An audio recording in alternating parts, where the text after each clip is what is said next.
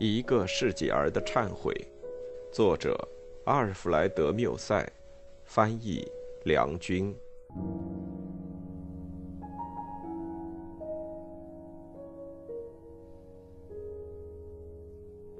第四章。一天晚上，我正走过广场的时候，看见两个男子站在那里，其中一个相当高声地说：“听说他在虐待他。”另一个男子答说：“那只能怪他自己呀！为什么要选择这么个男人？他从前就只会玩妓女，他真的是自作自受吗？”我从黑暗里走进去，想看清楚说这话的是什么人，并想多听一点他们的话，但是他们看见我就走开了。我发现比利斯焦急不安，他的姑母在患着重病。他只能匆匆忙忙对我说几句话。我整整有一个星期见不到他了。我知道他从巴黎请来一位医生。最后有一天，他终于打发人把我找去。他对我说：“我姑母去世了，我失掉了在世上仅有的一个亲人。现在我在世上是孤零零一个人。我打算离开这儿。”我在你心中难道真的就是个毫不相干的人吗？别这么说，我的朋友。你知道我是爱你的，而且我常常以为你也爱我。可是我怎么能够依靠你呢？可惜，尽管我是你的情妇，你却不是我的情人。莎士比亚有句令人伤心的话，正是为你而说的。叫人给你做一套会变颜色的闪光绢的衣服穿吧，因为你的心正像千种颜色的猫眼石。他指着他的丧服，接着说：“沃大夫，至于我，我只忠于一种颜色，而且在很长一段时间内，我再也不会去改变它了。如果你愿意，就离开这个地方。我只有两条路。”要么就是自杀，不然就是跟你走。我跪在他的面前，接着说：“啊，比利斯，你以为只是你一个人关心你姑母的死去？这是你所能给我的最残酷的惩处。为了爱你，我从来没有受过比这更大的痛苦。你得取消这种可怕的想法。尽管我罪有应得，但你这种想法会要我的命的。我的上帝呀！”难道我在你的生活中真的是毫无可取之处，或者只有我给你的痛苦才算数吗？他说道：“我不知道呀，谁在管我们的闲事？最近一个时期，在这个村子和附近流传着一种奇怪的谣言，有人说我在自己糟蹋自己，有人责备我行为失检和疯狂，别的人却把你说成残忍和危险的男子。”我不晓得人家怎么能够知道我们最秘密的心事，我以为只有我一个人知道，那就是你对待我的令人莫测的行为和由此而引起的可悲的场面。所有这些都被人家知道了。我那可怜的姑母曾把这一切告诉我，其实她老早就知道，却一直没有说出来。谁知道这一切是不是促使他更快、更痛苦的死去？当我在散步场碰到我从前的女友，他们不是冷淡的对我打个招呼，便是看见我走近就先避开。我的那些亲爱的农家女子，那些很爱我的好姑娘，每当礼拜天在他们的小舞会的乐队座下面，发现我常坐的位置是空着的时候，他们便要彼此递个眼色，耸耸肩头。为什么？这到底是怎么回事？我不明白，无疑你也是一样。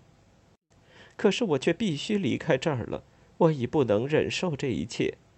而这次我姑母的死亡，这种突然到来的可怕的疾病，尤其是这种寂寞，这间空房，我再没有勇气待下去了。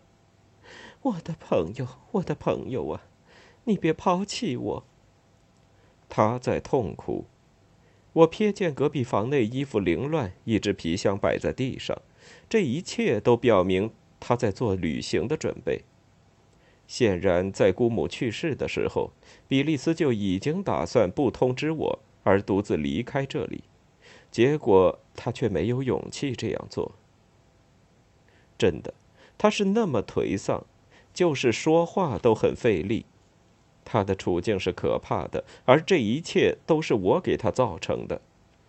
他不仅很可怜，而且人们更如他，而那个他本该从他那里得到支持和安慰的男人，却反而成了增加他的不安和痛苦的最丰富的源泉。我深深的感觉到了自己的错误，因此实在是问心有愧。在经过无数次的许愿、无数次无用的颂扬、无数的计划和希望，看呢，这便是我所做的一切。其结果如此，而且只是在为期三个月之内。我自以为在我心中的是一个宝库，而从里面出来的却不过是一种苦水，一个幻影，和我所敬爱的一个女人的不幸。这是我第一次真正面对着我自己。比利斯丝毫没有责备我，他想走开，却又不能够走，他还准备要再受痛苦呢。我突然反问自己：是否该是我离开他？是否该是我逃避他，把他从灾难中解救出来？我站起身来，走过灵室去，坐在比利斯的皮箱上。在那儿，我用双手扶着我的前额，木然不动，好像是在发愣。我望着我周围所有这些半包好了的包裹，这些乱放在家具上的衣服。唉，这一切我全都认得，在所有他接触过的这些东西上面，都有点我的心在里面。我开始计算我所造成的一切不幸。我再回想起了我亲爱的比利斯从菩提树的林荫道上走过的情景，他的白山羊从后面跑上去追他。我对自己嚷道：“嘿，男人，根据什么权利？谁使你这么大胆跑到这儿来，并且占有了这个女人？是谁准许人家为你受苦？你站在你的镜前梳头，你带着一副洋洋得意的幸福的神气。”走到你那忧愁的情妇家里，你一屁股坐落在那些他刚才正在上面为你和为他自己祈祷的软垫上，并且你带着一副毫无拘束的神气，在他那双还在颤抖的纤纤玉手上轻轻拍弄。你对于如何去激发一个可怜的心，倒确实有本领。当你狂爱的时候，你倒很会热烈的高谈阔论。几乎像那些在一场棘手的诉讼中败诉之后，从法庭里走出来的眼睛充血的律师。你在扮演小浪子的角色，你和痛苦开玩笑，你利用别人的宽容，以揶揄的办法来完成你杀人不见血的勾当。当你的恶行完成之后，你对无所不在的上帝将有什么话好说？那爱你的妇人到哪儿去了？当他倚靠在你身上的时候，你滑向哪里，你倒向哪里？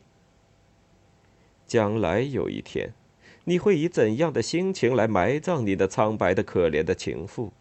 也和他最近埋葬他的最后一个保护人时的心情一样吗？是的，是的，毫无疑问，你将会埋葬他。因为你的爱情将会害死他，消灭他，你专拿他来出气，是他熄灭了你的怒火。如果你硬要跟着这个女人，她将会因你而死。你要留心，她的保护神还在迟疑。他如今来给这个家庭以这么一个打击，为的就是要驱除一个致命的和可耻的激情。他使比利斯存心要离开这儿。这时候，他可能正在他的耳边给他一个最后的警告。哼，凶手，啊，刽子手，你要留心了，这是生死攸关的问题。我就这样对我自己说了这番话。后来，我看见一件条纹细纱棉布的长袍，放在一张沙发的角落上，已经折好了，准备放进皮箱去。他曾经是我们仅有的幸福日子的一个证人。我用手去摸他，并把它拿了起来。我对他说：“我能离开你吗？我能失掉你吗？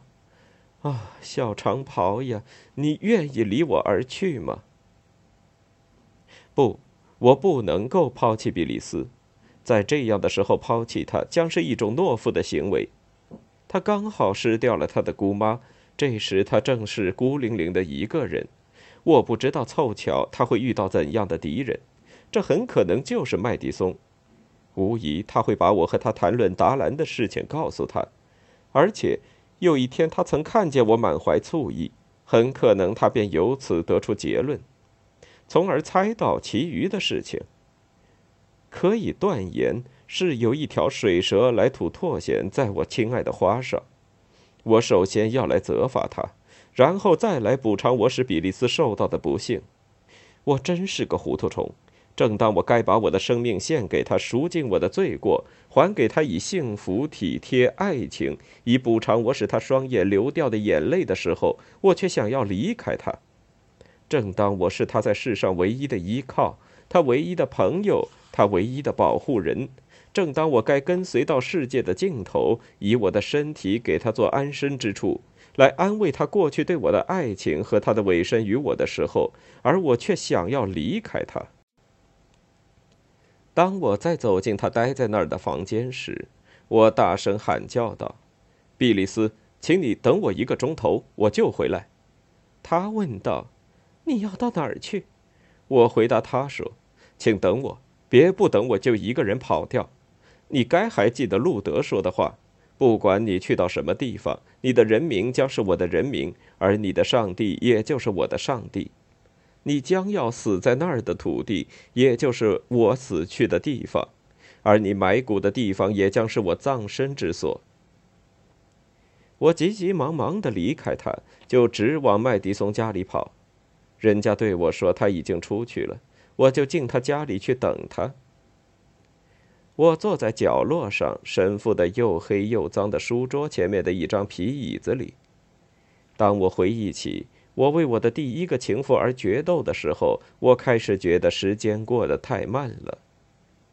我对自己说：“我为那次决斗吃了一颗子弹，而现在还是一个可笑的疯子。我来这儿做什么呢？这个神父是不会和我决斗的。”假如我向他挑衅，他就会回答我说：“由于他穿上了出家人的衣服，他就可以不必理会我的话。”可是我走开之后，他就更要说我的坏话了。可是究竟人们在谈论些什么？比利斯到底担心些什么？人家说他丧失了名誉，说我虐待他，并说他忍受这种痛苦是错误的，多愚蠢！这是谁都管不着的，最好是让人家只管说去好了。在这种情况下去理会这些无聊事，就等于对他们予以重视。难道你能够阻止乡巴佬去管他邻居的闲事吗？难道你能够阻止那些装模作样的女人去说一个有情人的女人的坏话吗？试问你能有什么办法来停止流言蜚语？如果人家说我虐待他，我就该以我对他的行动来证明与所传的恰恰相反，而不是用暴力去制止别人的议论。至于去找麦迪松吵架，这和因为有人在说自己的坏话而要离开自己原来居住的地方一样可笑。不，不该离开这儿，这是个笨拙的办法。这等于告诉大家说，他们反对我们是有道理的，并使爱嚼舌头的人振振有词。我们既不该离开这儿，也不该担心别人的闲话。我再回到了比利斯家里，半年中的时间刚刚过去，我却已经变换了三次感情。我劝他放弃他的计划，我告诉他我刚才做了些什么事，和我为什么自己控制自己。他用耐心来倾听我说的话，可是他仍然要走。他姑母在里面逝世的这座屋子使他发生厌恶。我不知要耗费多少努力才使得他同意留下来，最后我终于达到了目的。我们重申我们蔑视世人的闲话，不该对他们有任何的让步，而且不该对我们的日常生活有任何改变。我向他发誓说，我的爱情将能够安慰他的一切忧愁。他也装作相信的样子，希望能够如此。我对他说：“这次的遭遇使我很清楚地看出了自己的错误，而我将要用我的品行来向他证明我的悔恨。我将要把残留在我心中的一切丑恶的根源，当作鬼怪一般的驱逐出去。他从此将再用不着为我的自尊心，也用不着为我的任性而受痛苦。就这样。”他一直搂着我的脖子，忧愁而又耐心的对一个我自以为是我的理性的光辉，而其实是纯然任性的行为予以服从。